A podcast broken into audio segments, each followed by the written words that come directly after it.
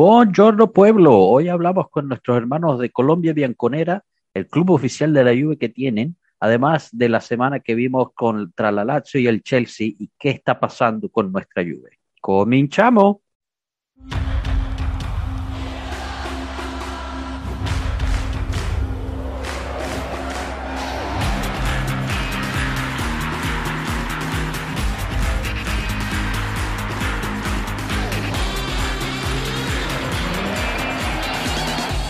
Pueblo Juve.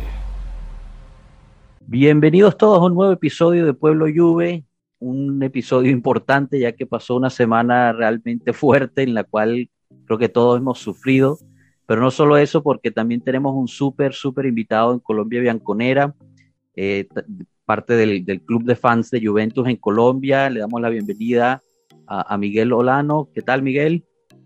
Hola, buenos días. Contento de estar acá compartiendo con todo Pueblo Juve, con Marco, gracias a ti también, Joshua, por la invitación. Y, y nada, adelante, Forza Juventus. Claro que sí, bienvenido, bienvenido. Les habla Joshua Brayato, su anfitrión como siempre, y conmigo parte del equipo de, de Pueblo Juve eh, está Marcos y Enzo. Acá no nos, nos, acompañará más tarde, al igual que el resto. Pero nada, de, demos comienzo a esto y, y nada, empezando contigo, Miguel, que nos hables un poquito de lo que es la Juventus en Colombia y aún más importante, entiendo que ustedes están celebrando 10 años del club de fan en Colombia, ¿es así?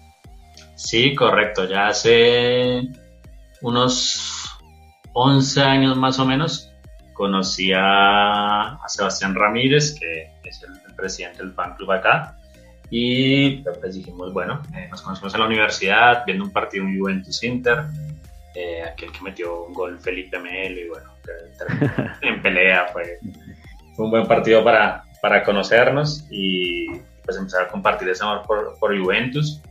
Dijimos, debe haber más gente en Bogotá y en Colombia que, que vea los partidos y sería lindo pues, reunirlos, compartir esa pasión, gritar esos goles y, y pues vivir todas esas alegrías y tristezas a veces que, que se vienen en el, en el fútbol. Entonces buscamos en algunos grupos de, de, Facebook y encontramos una página llamada Hinchas Colombianos de la Juventus. Y un día escribimos, era el clásico contra el Milan, aquel del gol de Montari.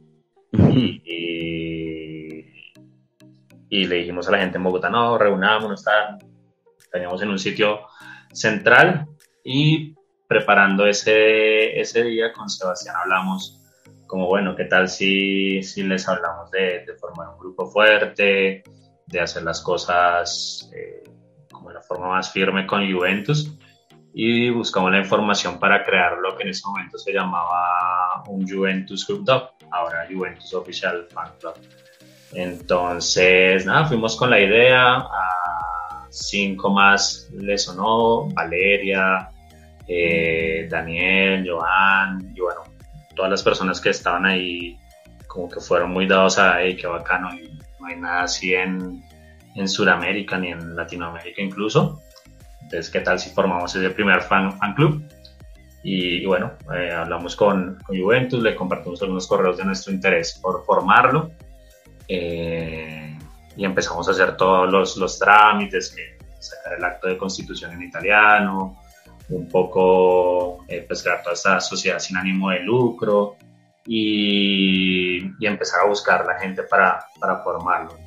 primer año pues, se logró conseguir 40 personas que se volvieron eh, socios y ahí pues fue creciendo. Y ahorita con la pandemia pues bajó un poquito el interés porque muchas de las personas eh, quieren ir a, a conocer a los jugadores, ir a los entrenamientos, poder cenar con ellos, conseguir boletas también pero pues siempre les decimos lo más importante es que vas a decir a cualquier persona que te cruces por el camino, que te diga, no, yo soy hincha del Real Madrid, soy hincha del Barcelona, de Chelsea, de Manchester, pero tú les puedes decir, mira, yo soy socio de, de mi equipo, no es solo ser hincha. Y pues demostrar ese orgullo de esa forma ha motivado mucho a las personas y siempre hemos tenido una cantidad importante de, de gente bien conera metida en el grupo. Y tan ha servido y ha sido una, una gran satisfacción, de cierta forma, pues como inspirar a otros países y que nos han contactado a través de los años para para preguntarnos cómo fue el proceso y, también pues compartirles un poquito de, las historias y ayudar también a, a crear esa, esa comunidad eh, oficial en, en, sus países y eso ha sido muy bonito. Incluso ahorita tenemos una, un grupo de WhatsApp entre las personas líderes de cada uno de los países en el cual vamos compartiendo inquietudes y entre todos pues, nos vamos ayudando. Cuando viajan los chicos a, Europa, sin importar el país, los tratamos de, de, reunir y ha sido bastante satisfactorio. Recuerdo una vez eh, una persona de Perú que viajó que se llama Carlos, que veníamos hablando hace muchos años, se logró encontrar con un chico de, de Medellín, Juan Diego, que estoy contento de verlo mañana en la celebración de 10 años, que ya les contaré un poquito de, eso, pero que pudiesen compartir algo acabado del partido contra Ajax en Ámsterdam y, otras cosas, ha sido satisfactorio. Tan últimamente eh, ver recuerdos de algunas personas que compartían, no sé, la primera vez que vieron un partido de Champions en el estadio, eh, verlos con las lágrimas en los ojos, porque pues a nosotros nos queda un poquito más complejo ir hasta allá, que son como unos nueve kilómetros, cruzar pues, todo el, Atlántico y ir a vivir toda esa, esa pasión. Yo con, con la gente allá que lo vive con, con un amor en la curva, en, la norte, sobre todo en la, en la sur, es, es una maravilla. Entonces, pues ver que las personas cumplan ese sueño, verlos en el museo, verlos en las fotos con los jugadores, eh, con esos héroes que cada fin de semana apoyan, es, es bien bacano. Y aparte, pues organizamos muchas reuniones casi todos los fines de semana y entre semana, sin importar la hora, 9 de la mañana, 11 de la mañana eh, o entre semana, tratamos de sacar los espacios eh, en los trabajos para poder reunirnos y compartir ese, ese amor y gritar ese gol y abrazarnos juntos, sintiéndonos un poco en el estadio y, y pues dándoles aliento a la distancia al equipo que tanto amamos. Y Oye, genial, vale. ¿Y, de dónde nace ese amor, Miguel? De, eh, ¿Tus padres eh, eran, eran fanáticos de la lluvia? ¿Cómo, empieza el amor por la Juventus? Bueno, en mi caso en particular tengo algunas cosas eh, relacionadas con Italia. Mi abuela es de apellido Lota, incluso, bueno, pues siempre decimos como la lucha en la sangre en, la, en la, familia. Y, y, bueno, por un lado eso, muchas cosas de Italia se hablaban cuando era niño, eh, pero no es mi abuela, sino pues, generaciones pasadas que llegaron a, a, Colombia. Luego ya también estudié en el Don Bosco, que eh, es un colegio que está muy inspirado en la historia piamontesa y también pues como que ese interés por Italia eh, crecía y crecía y finalmente pues lo que fue el como el detonante de todo fue un gol que Del Piero le marcó al Borussia Dortmund allá en, pues en Alemania. que en el 95 me, sí fue mi primer pues, contacto con Juventus y que enamorado del Piero y del equipo.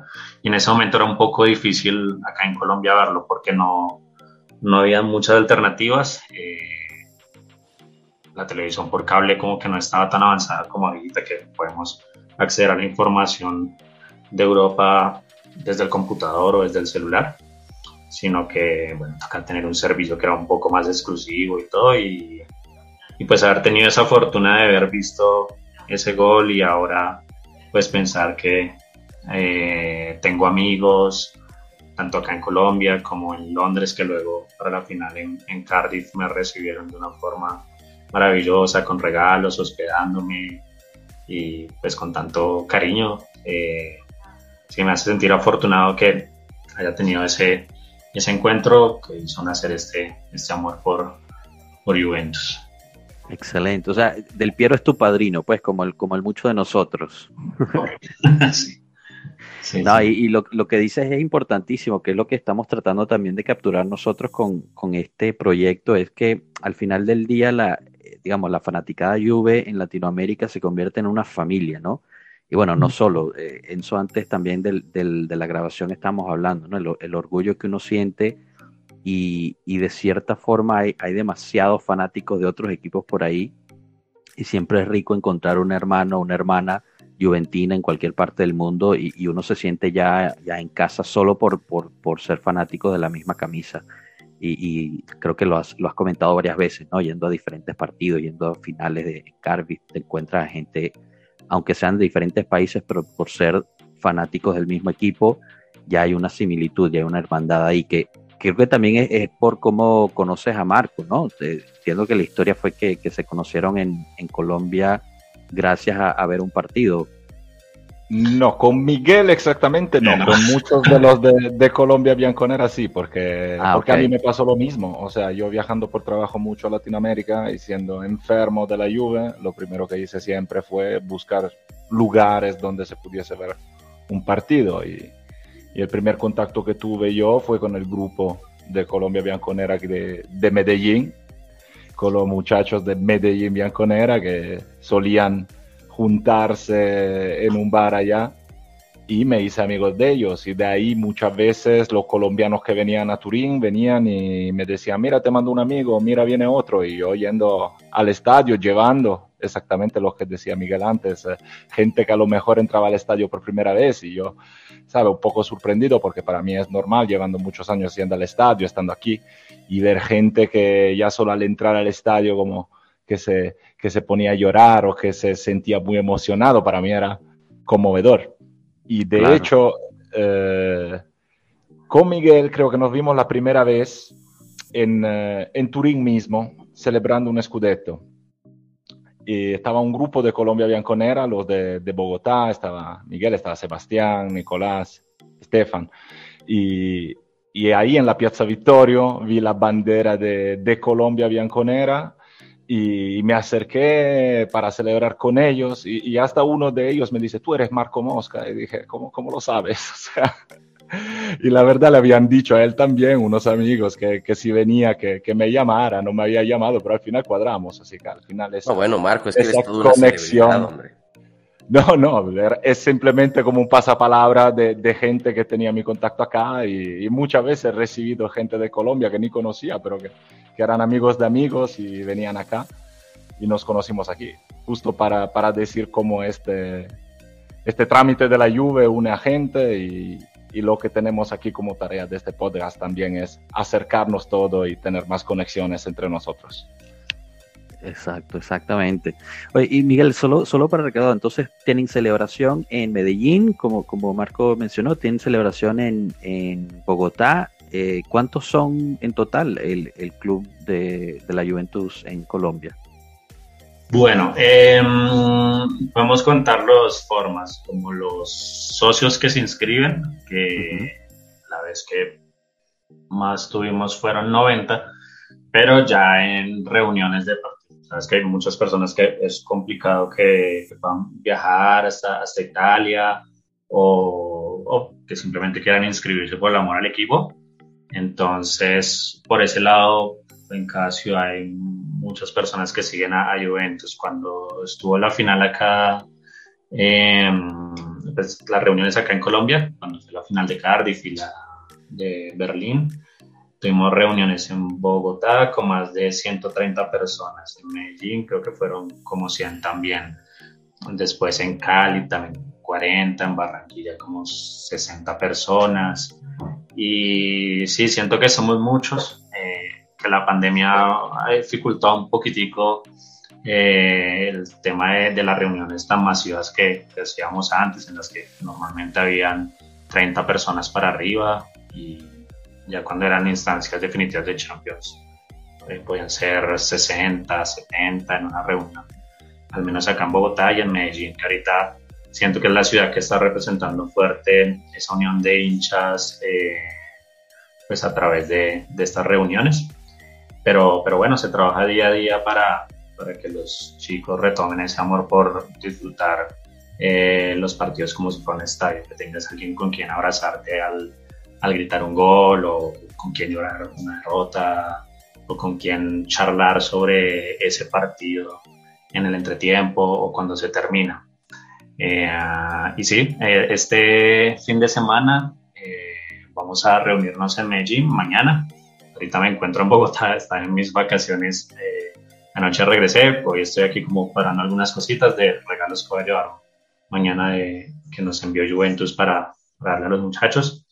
Y, um, y sí, mañana vamos a hacer un, asado, eh, darles algunas sorpresas, hacer algunos concursos con, con los chicos allá y, disfrutar de pues, todas las historias que, que en estos 10 años hemos construido como, como una familia, porque pienso que, que eso somos. Eh, ejemplo, ahorita acá en Bogotá hay una, una, pareja que se conoció y compraron una casa, se conoció en una reunión y ellos ya, ya están comprando casa.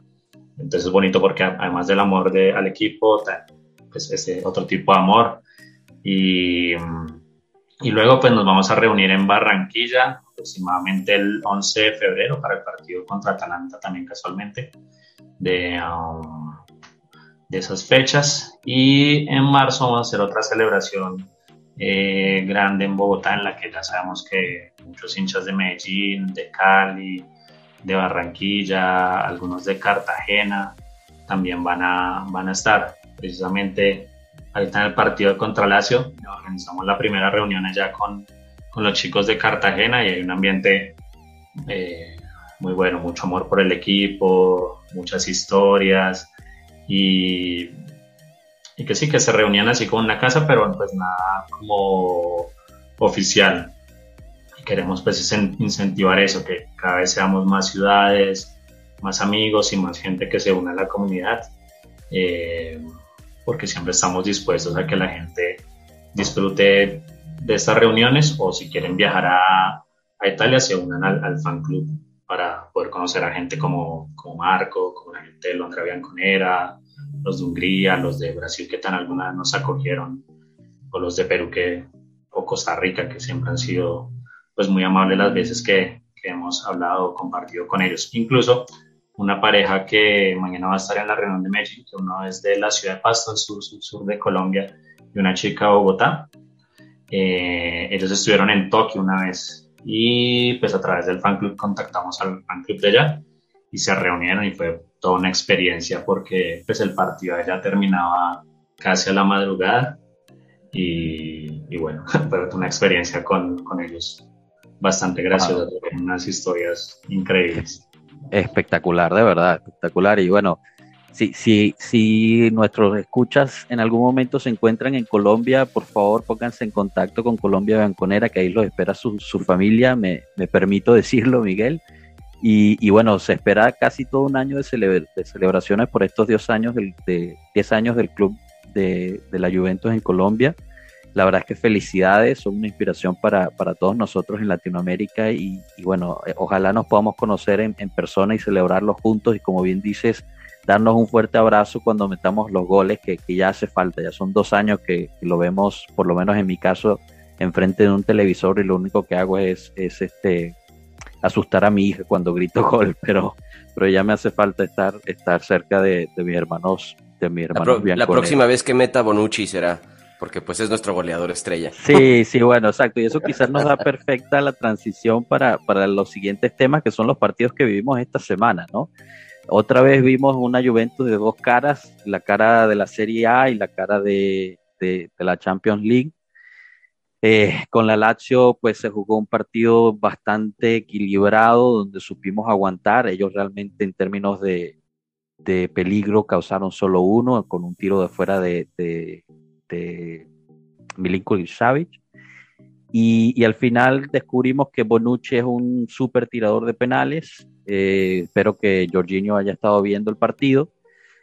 Y, bueno, sacamos esos tres puntos fundamentales para poder estar en la zona Champions y vamos con un poquito de confianza para ir, perdón, sí, para ir a, jugar contra, contra el Chelsea, pero seguimos viendo, eh, digamos, careza en términos de la delantera, eh, el nuevo Morata no había hecho mucho, eh, y bueno, la media con sus problemas de, siempre. Llegamos a Londres y bueno, nada, todos vimos ese partido, nos dieron una paliza total y absoluta, fue una, realmente todo el equipo se vio bastante mal, de ese partido rescataría solo a, a McKinney, Locatelli y, y hasta Chesney, quizás al, mismo Delic, pero el resto la verdad muy muy feo, eh, para resaltar Alexandro, Rabiot, Betancourt y, Morata, la verdad es que desilusionaron muchísimo y, y bueno, nada, quiero, quiero abrir el, aquí el, la conversación para que, para que me den sus,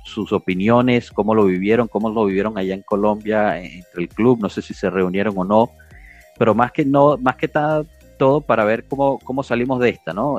Se ha habido muchos rumores en las, en las noticias de que hay un, como una mini revolución interna, la directiva ya se hartó también, como que fue la última gota que, derramó el vaso esta, esta derrota contra el Chelsea tan fea era una derrota que se podía tener, creo yo, que todos habíamos ya digerido que, podía pasar, pero no de esa forma, de esa paliza donde, realmente la Juventus no se vio en, lo más mínimo. No sé si queramos empezar con, Enzo, que, aún no, no, hemos escuchado. ¿Cómo, ¿Cómo la viviste tú y qué opinas al respecto? Eh, hola chicos, ¿qué tal? Eh, bueno, antes que nada, pues eh, saludar a Miguel, súper súper interesante y súper bonito lo que, lo que están haciendo ahí en Colombia. solo que me, me, tiene deprimido con todo lo que contó, porque empezó hablando del partido con el Ajax, después lanzó la final que perdimos con el Dortmund y después lanzó Berlín y Cardiff. Entonces, bueno, me, me, trajo todos recuerdos negativos, ¿no? De, de los 10 años eh, eligió los cuatro peores momentos de, de, la Juve en, los últimos tiempos, pero, pero bueno, más, allá de... pero, ahí es donde nosotros juventinos nos unimos más, porque necesitamos más apoyo no, al contrario, para no estar tan deprimidos. Yo le iba a decir, Miguel, no, no, no, se reúnan más, porque se reunieron en Cardiff, se reunieron en Berlín, no hagan más reuniones, que lo vea cada quien en su casa. Eh, Aquí está el problema, Miguel, es tu culpa. Aquí hablamos que somos unos aleros, pero no, no, el partido contra el Dortmund me, me refería era aquel del 95. No fue el, gol del, el, gol del Piero de Taco, ¿no? El gol del Piero de Taco no fue el... 97. Eh, eh, no, no, no, no. Habló uno en el 95. ah, más para atrás. Ah, bueno. Ah, bueno, menos mal. Un gol de fuera al área bellísimo. Y que al final esa Champions la ganamos. Grupo ah, bueno, de del 95-96. Ok, entonces enfoquémonos en eso, enfoquémonos en esa. Y nada, eh, con, con, respecto a lo que comentaba Joshua, eh, volviendo al, al presente, eh, yo no sé si vi dos Juves diferentes en, en Londres y, y, en, y, en, el partido con la Lazio. Yo, yo sigo viendo los mismos problemas en todos los partidos, aun cuando ganemos, empatemos o, o, perdamos. Eh, eh, los problemas son sabidos. Eh, yo creo que ya a estas alturas lo sabe todo el mundo. Y, es una lluvia disfuncional y, bueno, tenemos que avanzar con, este grupo lo, mejor que se pueda, porque yo creo que no, no hay mucho margen, mucho margen que hacer si no, si no se retoca la, la rosa. hay, un tema, hay un tema de jugadores, hay un tema físico que, no es de este año ni del año pasado, sino que ya se viene acumulando año tras año y son siempre los mismos problemas. Entonces, claro, eh, se intenta ir partido a partido para, intentar desacarlos de alguna forma y, no seguir perdiendo terreno, pero eh, yo creo que si no, si no hay un, ajuste en, la rosa y, un ajuste en el tema físico, que como siempre les, digo en, todos estos, en todos estos, en estos podcasts, eh, y siento ser repetitivo, pero hay un tema físico que yo no sé cómo lo vamos a solucionar, pero es que es muy evidente la, diferencia, sobre todo cuando nos, nos encontramos con, con equipos eh, extranjeros. Y bueno, yo creo que lo que veo, este, Enzo tiene toda la razón, un problema de, de fisicalidad del equipo muy fuerte y una disasociación muy fuerte. Yo creo que a lo mejor eh, bueno, porque vimos a la Lazio y vimos a la Lazio sin su goleador número uno, ¿no? Chiro estaba eh, eh, no estaba disponible y eso pues puede marcar diferencia también en el resultado total del equipo, ¿no?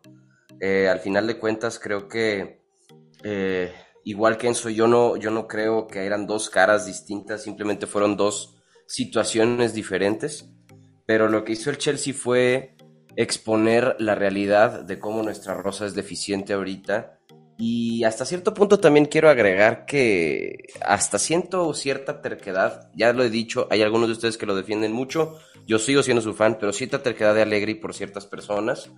Em, yo entiendo que en un partido tan importante como Chelsea no puedes ponerte a hacer experimentos, sin embargo, pues te estás obligado a explorar opciones, ¿no? cuando ves una desociación completa de tus jugadores, pues entonces tienes que empezarte a preguntar en dónde está la raíz del problema. Estoy viendo el documental de All or Nothing, este, de Juventus en Amazon Prime, em, y estaba viendo en el primer capítulo a Pirlo eh, escuchar cómo se queja de los jóvenes, de que no están acostumbrados a entrenar a un nivel tan alto y de que están cansados. Eh, inclusive dice, si ellos supieran lo que, lo que nosotros hacíamos con Conte, entonces se morirían. Entonces no sé, habría que preguntar si desde que estamos en las instalaciones del club algo está pasando con la preparación física, si es un tema de mentalidad, el cual yo siempre me gusta pensar que mucho de, ganar o perder es cómo se gana y cómo se pierde y cómo se asume la responsabilidad mentalmente y cómo se maneja mentalmente también las situaciones en las que te ves afectado, pues. Entonces, no sé, muchachos, yo estoy sumamente confundido. Entiendo que este proceso de reestructuración es importante, pero pues como seguramente estará diciendo eh, Agnelli en estos días, enough is enough, basta. Y ojalá se tomen cartas en el asunto. Se habla mucho de rescisiones de contrato, las cuales honestamente no creo que puedan pasar. Es mucho dinero que se va a perder en rescisiones, cuando ahorita la situación justa es que no tenemos eh, el dinero para estar pensando en un mercado correctivo y aparte en estar rescindiendo contratos.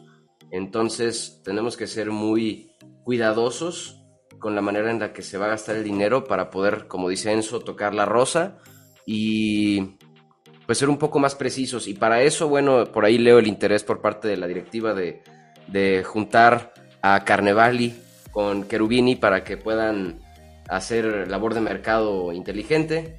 Eh, se me hace sumamente interesante todo lo que estoy escuchando ahorita. Bueno, pero es que la verdad es que, o sea, entre tu explicación y la de Enzo, eh, o sea, estamos en una situación que, no podría ser peor, ¿no? Y, es lo que yo por lo menos siento. Tenemos a una directiva que tú dices que está harta, que estoy de acuerdo, pero en cierta forma está harta de un problema que ellos mismos crearon, ¿ok? Después tenemos a una Rosa que es deficiente, que estoy totalmente de acuerdo con ustedes, pero para cambiar todo, o sea, porque no estamos hablando de cambiar uno o dos jugadores, o sea, estamos hablando de cambiar por lo menos cuatro o cinco, y eso cuesta muchísimo dinero, y entonces le añades la carta de que no tenemos dinero, y el poco que tenemos ya está puesto tipo para cubrir deudas o para un proyecto de expansión para, para el Juventus Women, o sea, lo que, lo que tenemos para el mercado es realmente muy poco, y ahorita con esta nueva aprobación de la capitalización del club, se vio que que estamos en términos de balance este, fiscales muy, muy mal. O sea, necesitamos calificar para la Champions League los siguientes dos años y por lo menos pasar a octavos para tener un nivel de balance más o menos eh, equitativo, ¿no? Digamos, este, igual las entradas que las, que las salidas. A todo eso le suma que estamos pasando por una situación relativamente negativa en el campeonato porque aún no estamos en zona Champions la Champions League. Ya calificamos a la siguiente ronda, pero vamos a calificar al segundo. Con la suerte que tenemos, seguro nos toca el Bayern Múnich y chao, ¿no? Entonces, ¿cómo hacemos para salir de esta? ¿Qué hay que hacer? Hay que, hay que, hay que cambiar toda la, la, gerencia del club. O sea, ya es, ya es hora de que Añali se salga. No podemos olvidar los nueve años de victoria que tenemos. O sea, se cometió un error severo en mi punto de vista, el, el que se sabía que se tenía que cambiar la rosa y lo que se hizo fue cambiar al entrenador y puras eh, contratos en el mercado para, para no sufrir minusvalencias que al final han, salido todos como, una, como, un, como un disparo en el pie. Bueno, Pero ¿cómo salimos de esta? Ahorita yo creo que los que, los que están más atentos, eh, John Elkan debe de estar súper atento y por eso está ahí arriba Bene eh, eh, supervisando. Creo que Marco inclusive ya lo dijo, Arriba Bene no es una figura realmente operativa del club, yo creo que es más bien como un vigilante por parte de Exor, que está checando justo este tipo de cosas. A lo mejor esta es la antesala a un cambio fuerte a nivel directivo. No sé, no sé lo que estén planeando, lo que esté pasando. Eh, yo he escuchado también por ahí, he leído que buscan que a lo mejor si hay no hay resultados, también va a rodar la cabeza de Nedved antes que la cabeza de Allegri, de Allegri, perdón, de Agnelli. Y, no sé, no sé, realmente no sé a quién culpar. Sí, bueno, ustedes saben que yo siempre he dicho que la culpa de todo la tiene Sarri, ¿no? Pero al final de cuentas, este, al final de cuentas, eh, la directiva sí se metió en estos problemas solitos. Yo creo que también se compone de un tema de ego. Eh, creo que nos volamos de la barda eh, en temas de ego cuando empezamos a tener tracción a nivel internacional tan fuerte. Pues siempre hemos sido un equipo importante a nivel internacional, sí. Pero mercadológicamente la explosión que tuvo la Juventus con la llegada de Cristiano Ronaldo en el 2018 trajo un crecimiento de la marca muy fuerte que puede ser que la directiva no estaba preparada. Creyó que sí, pero realmente tal vez no. Entonces, si te metes en un tema de ego, se convierte en un círculo vicioso porque entonces no alcanzas a llegar a un culpable porque tú te sigues sintiendo el equipo más grande del mundo y si desde la directiva no, no afrontas los obstáculos con humildad, entonces, bueno, pues entonces estás premiando a todo el equipo de ego. Y entonces los niños nuevos que llegan, los jóvenes que llegan, llegan llenos de ego, llenos, inflados, lo que pasa mucho en el fútbol mexicano, muy bien pagados. ¿Y qué pasa? Pues que la prioridad deja de ser el club. La prioridad es más bien su estilo de vida y sus cosas, pues. Este, y, dejan de concentrarse en realmente jugar fútbol, que es por lo que se les paga, ¿no? Eh, veamos el caso de McKenny, que al parecer McKenny ya entendió perfectamente cuál es el rol dentro del club y qué es como y cómo se debe de hacer. Igual en el documental lo ven, ¿no? Extraño las hamburguesas, extraño los brownies, las galletas. A mí me gusta la pizza con ranch diciéndole a Kielo eso y Kielo con una cara de no, me, vuelvo loco, me, vuelvo loco. Esta gente, de verdad, que había, eh, eh, había que enseñarles a, ser persona, no a, no a jugar al fútbol. Exacto, por eso. Entonces, es lo que yo creo. Creo que es un tema, y yo se los digo, siempre. Es algo mental, es un tema fuerte y delicado mental, es un tema que yo creo que se debe de, afrontar rápidamente. Yo creo que Allegri es muy consciente y él sigue ahorita apostando creo que está apostándole al positive reinforcement, al, reforzamiento positivo, diciendo que los jugadores son buenos, que son suficientes, que tienen un equipo muy capaz, cuando tal vez él sabe que no, pero eso es a lo mejor lo que necesitan escuchar los jugadores, a contraste de lo que en otras, en otras ocasiones o en otras temporadas pudo haber pasado, que era regaño, regaño, regaño, regaño, regaño, regaño. Ahora puede ser que sea, no, muchachos, están muy bien, van muy bien, pero hay que dar un poquito más de ustedes. No sé, no sé, yo, yo estoy muy confundido, muchachos, estoy teniendo... Estás a punto de, la depresión ahí. Cano, ten cuidado. Marco, Miguel, ¿qué, opinan ustedes? ¿Qué, se dice desde sus, desde sus lugares? ¿Cómo, ¿Cómo, nos ven? Sí, pues acá en Colombia lo vemos con mucha preocupación. Eh, vemos jugadores como Rancy, como Bentancur, el mismo Alessandro que estas últimas temporadas pues ha, perdido mucho nivel y que uno le ve jugando con Brasil y es un dios en el campo. Pero mm, pero sin embargo pensamos que algunos jugadores que se pueden rescatar en modo anilo, que afortunadamente pues va a estar fuera un buen tiempo, que pues fue una sorpresa para, para todos y nos cayó la boca como decimos porque venía muy muy mal como otro de esa lista que uno no, no quiere volver a ver en, el equipo porque pues no daba nada por la camiseta y, y quizás esto que decían que psicológicamente hubo un cambio y, y mejoró siento que en la época de Pirlo McKinney fue súper importante y se le veía como una gran promesa. Ahorita tiene que reencontrarse con, con Allegri y está en esa, en esa situación. Pero, también veo con mucha preocupación que, que no tenemos el dinero para reforzarnos bien. Se hablan algunos fichajes interesantes como este chico Zacarías y y bueno, hay que verlo. Catelli también hay que dejarlo un poquito crecer. Chiesa que también retome ese nivel que tenía antes de, de la final de la de, con España, que ahí ha bajado también un poco. Pero, pero sí, uno, uno se siente perdido y toda la gente acá está un poco preocupada. Eso y sumado a la pandemia, como les decía, tiene la gente un poco desanimada con todo lo que es Mundo Juve, reuniones, eh, unirse al fan club y, mm, y es complejo, es complejo. Mm, tampoco se sabe a quién echarle la, la culpa, qué decisiones llegarán, llegarán a tomar desde, pues desde el grupo como tal, pero, pero siempre estamos apoyando para que no vuelvan a ocurrir cosas como, como lo sucedió en Londres.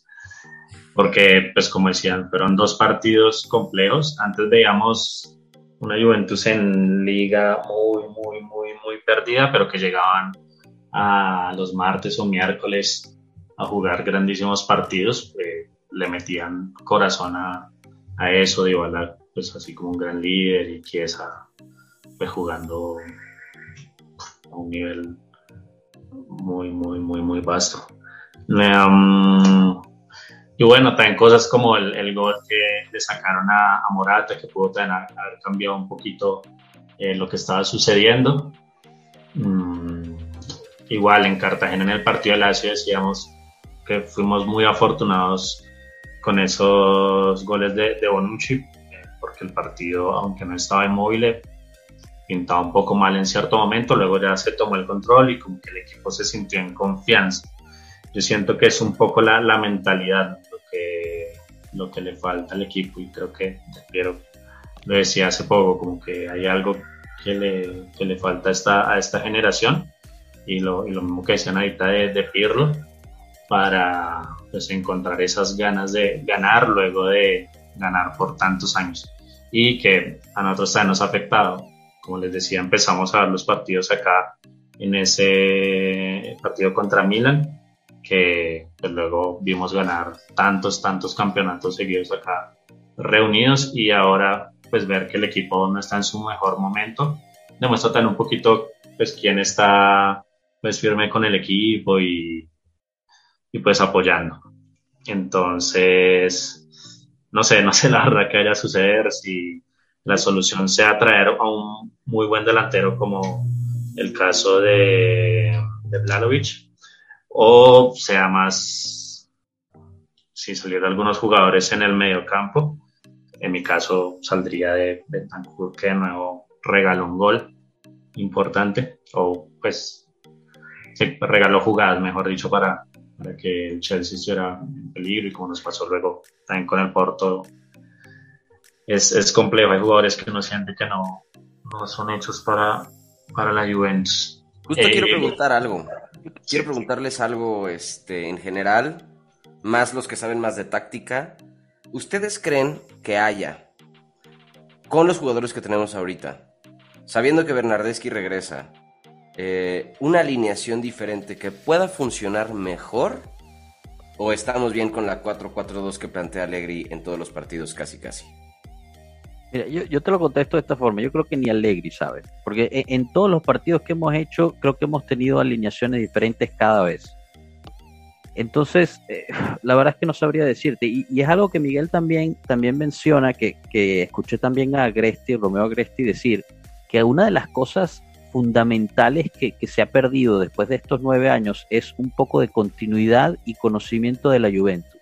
O sea, cuando la Juventus se para en el campo, cuando hay partido, y creo que todos estamos de acuerdo con esto, no sabemos realmente qué vaya a pasar. No sabemos qué Juventus decidió bajar al campo. No sabemos si vamos a ver la Juventus contra el Empoli o la Juventus contra, no sé, la Lazio o, o, la Juventus que se vio contra el Chelsea en casa o la Juventus que se vio contra Chelsea en Londres. O sea, hay, hay tanta, tanta falta de constancia que crea, yo creo que también un cierto nivel de ansiedad hasta en el mismo entrenador y los, y los jugadores. No sé, no sé ni siquiera cómo contestarte esa pregunta, porque me pongo a pensar y veo que contra el Chelsea el entrenador metió a cuatro medios centrales en la media. No sé ni siquiera en qué tipo de juego quería hacerlo. O sea, no, sé, Marco, ¿tú qué, tú qué opinas? Eh, bueno, más o menos lo hemos dicho todo. Yo creo que haya que, que separar un poco los dos planos de las discusiones. Que hay un partido horrible, tremendo, el de, el de Londres, y un discurso más general en que tengamos que encajar este partido. Si nos acordamos la semana pasada, estábamos aquí diciendo que de los tres partidos que venían, estábamos casi todos de acuerdo en sacrificar, digamos, el de Londres con tal de hacer seis puntos contra Lazio y Atalanta. Así que la mayoría de las respuestas que nosotros vamos buscando, creo que la tendremos que buscar mañana. y eso va a ser una indicación muy importante de cómo está trabajando el equipo. Eh, yo creo sinceramente que, o sea, no, no estoy preocupado por el partido del Chelsea porque, eh, o sea, no estoy más preocupado de la semana anterior o de hace un mes. Eh, me esperaba un año así, estamos en montañas rusas y no esperaba nada más ni nada menos. Sé perfectamente que no somos competitivos para la Champions, que no la vamos a ganar, me da igual más o menos eh, llegar a octavos, a cuartos, eh, pero no es ahí nuestro terreno de lucha en este momento. Eh, así que no es extremadamente grave en sí una derrota en Londres. El problema es cómo ha venido esa derrota y en qué estamos en ese proceso de reconstrucción. Porque a mí me pareció que se, a pesar de que Allegri claramente hizo sus errores, puso una alineación que todos todavía nos estamos preguntando el por qué, porque estoy totalmente de acuerdo con Joshua cuando dice que eh, tenía muy poco sentido esa alineación con cinco centrales de medio campo y además en un partido así el, el, único de los centrales de centrocampo que podía darte una opción distinta para salir un poco de esta presión del Chelsea era Arthur y se quedó al banquillo. Eh, pero el problema yo creo que han sido las respuestas individuales de las personas que jugaron. O sea, yo no me iría buscando en ese momento el problema en la alineación, en la táctica. Yo vi gente que parece que no se esté dando cuenta de, dando cuenta de lo que hace. Yo no puedo ver ciertos errores individuales, cierta falta de orgullo.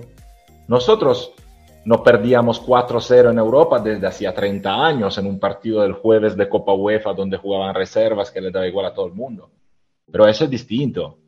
No, tienes que sacarlo un poco de orgullo. No puedo ver a Rabiot perder las pelotas que perdió en el medio del campo porque no estaba ni mirando. Hasta cuando le tiraron un balón en plena cara, él estaba mirando por otro lado. O sea, no hay una falta de personalidad, de atención. Es un desastre, Rabió un desastre, pero inclusive uno como McKenny que jugó bastante bien, o sea, estás en el minuto 89, 90, lo que es, no puedes hacer un error así y regalarle el cuarto gol, porque yo lo sé que 3-0, 4-0 es lo mismo, pero para ti no tiene que ser lo mismo. O sea, un, poco de orgullo lo tienes que sacar, la camiseta la tienes que honrar. Eso. Y el partido que yo he visto hacer a gente como Bentancur, como Rabiot, como McKenny, como Alexandro. Es un partido de personas que eh, están ahí porque los pagan, más o menos les da igual. Y eso no va bien. Y yo creo que Allegri de esta gente estuviese buscando indicaciones justo en ese partido, porque es más difícil sacar las motivaciones y sacar el orgullo eh, cuando sabes que al final, bueno, ya he pasado el turno, este partido cuenta, pero no tanto, y tenemos otro el sábado. Es ahí que tienes que dar respuestas. Y yo me preocupa eso, eh, ya lo sabíamos, pero yo siempre esperé que de este, eh, de este, de esta rosa, no sé cómo se dice, de este plantel, pudiésemos reorganizarnos para sacar algo bueno y veo que hay muchas causas perdidas, eh, invendibles que nos renderán el trabajo de reconstrucción más duro aún. Esperemos respuesta mañana y luego ya veremos. Correcto. Pero entonces estamos, estamos peor de lo que, de lo que pensaba. estoy totalmente de acuerdo de lo que dice Marco, pero eh, al final del día, entonces, a este, esta reconstrucción es mucho más profunda de lo que yo me esperaba. ¿No? Porque, porque si vamos de acuerdo a lo que tú dices, que estoy al 100% de acuerdo, vuelvo a decir, quiere decir que el cambio que tenemos que hacer es mucho mayor al que podemos hacer en un año o en dos ventanas de mercado. O sea, hay que tener más paciencia de lo que pensábamos. O sea, pero tienes que pensar que llevamos sufriendo esto ya, con esto serían tres años, ¿sabes? Entonces sí, claro que es mucho más profundo de lo que pensamos, ¿no? Pero yo creo que sí se puede hacer. Yo, yo estoy en desacuerdo en que, en que no se puede hacer. Yo creo que eh, lo que hay es que ponerse a trabajar en la dirigencia y, ponerse los pantalones a nivel de directivo. Eh, Allegri lo dijo en el primer día, había que crear valor. Y crear valor no significa solo eh, hacer puntos en una cancha, significa que tú valorices a los jugadores que tienes. Entonces eh, hay que buscar eh, salir de estos jugadores con fórmulas interesantes porque otros equipos pueden vender. Nosotros no puede ser que seamos los únicos incapaces de, vender jugadores. Claro, pero ¿cómo, vende, ¿cómo creas valor si Rabiot hace una presentación como esa? O sea, ¿acaso lo peinas diferente? Rabiot es un tipo que tiene valor, es un tipo que, salió campeón de, de, Europa, es un tipo que internacionalmente no ven todos los partidos que vemos nosotros y no analizan el, micro detalle que analizamos nosotros. Rabiot es un tipo que tiene mercado. Estoy de acuerdo Pero contigo. Cuando su partido, va a pedir 8 millones, tiene menos mercado. ¿eh? Y más después del COVID. Bueno, ok, pero tú agarras 10 millones y te quitas de los 7 que le pagas y ya son 17 y abres un huequito ahí. O sea, tampoco lo vas a vender por 80 millones. Mira, lo eh, peinas diferente y lo vendes, a lo mejor. Claro, pero Rabiot es un tipo que tiene mercado. Eh, bueno, Kulusevski es un tipo que, tiene mercado. Paratici, que, que, está sentado en una bolsa de dinero allá en, en, Tottenham, eh, te, puede, te puede dar dinero por... Tengo entendido que lo quieren, ¿eh? Tengo entendido que... Y, sí, o sea, estoy, estoy dando ejemplos casuales, pero yo creo que sí hay forma de hacer esa reconstrucción, pero claro, eh, poniéndose los pantalones y, y, no permitiendo un mercado fallido como el que acabamos de, como el que acabamos de presenciar ahorita en agosto. Yo, estoy no estoy diciendo, ¿eh? yo no estoy diciendo que, no se pueda hacer el cambio. Es, es, lo que estoy diciendo es que el cambio se va a tener que hacer, pero va a ser mucho más largo de lo que inicialmente esperábamos. O sea, pues no se va a poder hacer en invierno. No se va a poder hacer en este en esta ventana de invierno, quizás ah, no, no, se va uno, no, no se va a poder, en invierno pero no se va a poder ni siquiera hacer el próximo verano, te digo, en, eso va en invierno no, yo creo que en invierno puedes hacer un retoque, estás obligado a hacerlo si quieres salvar esta, esta temporada, estás obligado a hacer un, retoque en, invierno y terminar ese retoque con, un mercado serio en verano. Bueno, que creo que todos estamos entendidos que se va es Ramsey, ¿no? Él se va. Ah, bueno, chao muchachos, hasta cuando, cuando, cuando dicen la, palabra mágica es porque me quieren, me quieren sacar de la, de, la conversación. la, verdad es que Galés, yo no sé qué va a pasar con ese hombre, pero fuera del proyecto de la Juventus está claro. Eh, eso queda muy, muy claro, que él, ya ni, ni se ve. Eh, al parecer están encontrando oportunidades para culo en el Arsenal o en el Tottenham, están buscando a ver dónde ponen a, a el mismo Arthur están abiertos a hacer un préstamo con, derecho de compra al final, el Sevilla le estaba poniendo el ojo, pero bueno, hay, que ver qué se puede hacer y que, que llega, porque tampoco puedes destruir a todo el equipo y aunque, digamos, Rabiot no dé la talla, cubre un hueco, ¿no? Lo vendes, no traes a nadie, ¿a quién vas a poner? Estoy casi seguro que mañana vamos a ver a Bernardeschi en ese lugar este, en castigo a Rabiot. Y Puede ser. Pregunta sí o no. ¿Más minutos para Cayo, sí o no? Sí. Sí. Sí. Dusan Blajovic, ¿lo queremos sí o no? Sí, cualquier, cualquier otra Morata, por favor. O sea, ¿con quién lo tengo que comparar para decirte que no? ¿Con, con, Morata o no sé? Zacaria o Zacaría, ¿sí o no? Nadie lo ha visto. De los que estamos aquí, bueno, con, el respeto de, Miguel y de, y de Marco, pero ni usted, señor Cano, ni Joshua ha visto más de 20 minutos de un partido de Zacarías, así que no tienen, no, tienen argumentos para responder. Marco y Miguel, no, no pongo la mano en el fuego por ellos porque no los conozco, pero no, por, ustedes no tienen argumentos para hablar de Zacarías. Ninguno.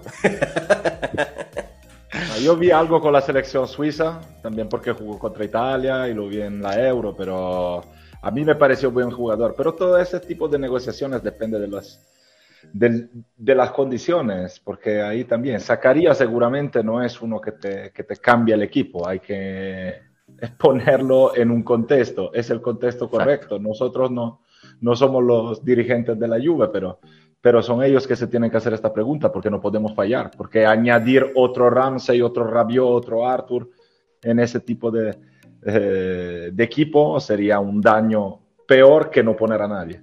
Bien, me aseguraré de que este podcast le llegue a Mr. Allegri para que nos escuche con mucha atención y pueda entonces tomar las decisiones correctas que espera la tifoseada juventina. Sí, bueno, ya, que estás en eso, mándaselo a Añeli y a todo el mundo también, porque la verdad es que ya no se sabe quién está. No, con Añela ya, con, con, Añeli ya no tengo buena relación, nos mandamos a la chingada hace poquito, le hablé muy ah, feo. bueno, qué lamentable, la verdad. Bueno, muchachos, yo creo que lo podemos cerrar aquí y, nos vamos a tomar algo fuerte para poder digerir esta, esta noticia que hay que tener más paciencia de lo que ya teníamos para ver un cambio y, bueno, te, doy, te doy otra noticia, Joshua, para cerrar con mejor broche de oro el programa. Dígame, dígame. Eh, si, si, queremos ir al Mundial hay que ganarle eh, al Portugal de Cristiano Ronaldo. Eh, buenas tardes y saludos a todos. bueno, nos quedamos en casita, descansando un mesito ahí en el medio de la temporada para estar bien en marzo, como dice Alegre. Perfecto. Bueno, Miguel, yo, yo te voy a mandar una orden para aguardiente, por favor, para poder digerir este, esta, este, esta noticia que nos acaba de dar este Enzo y lo que hemos estado discutiendo. Pero bueno, fuera de, fuera de juego, agradezco mucho a, Miguel y a Colombia y Banconera en, acompañarnos aquí. Gracias, Cano, Marco y Enzo también por participar. Eh, les saluda su, su anfitrión Joshua Barayato y bueno, hasta luego, pueblo. Forza, pueblo. La lluvia que lo esperamos en febrero y marzo con mucho aguardiente.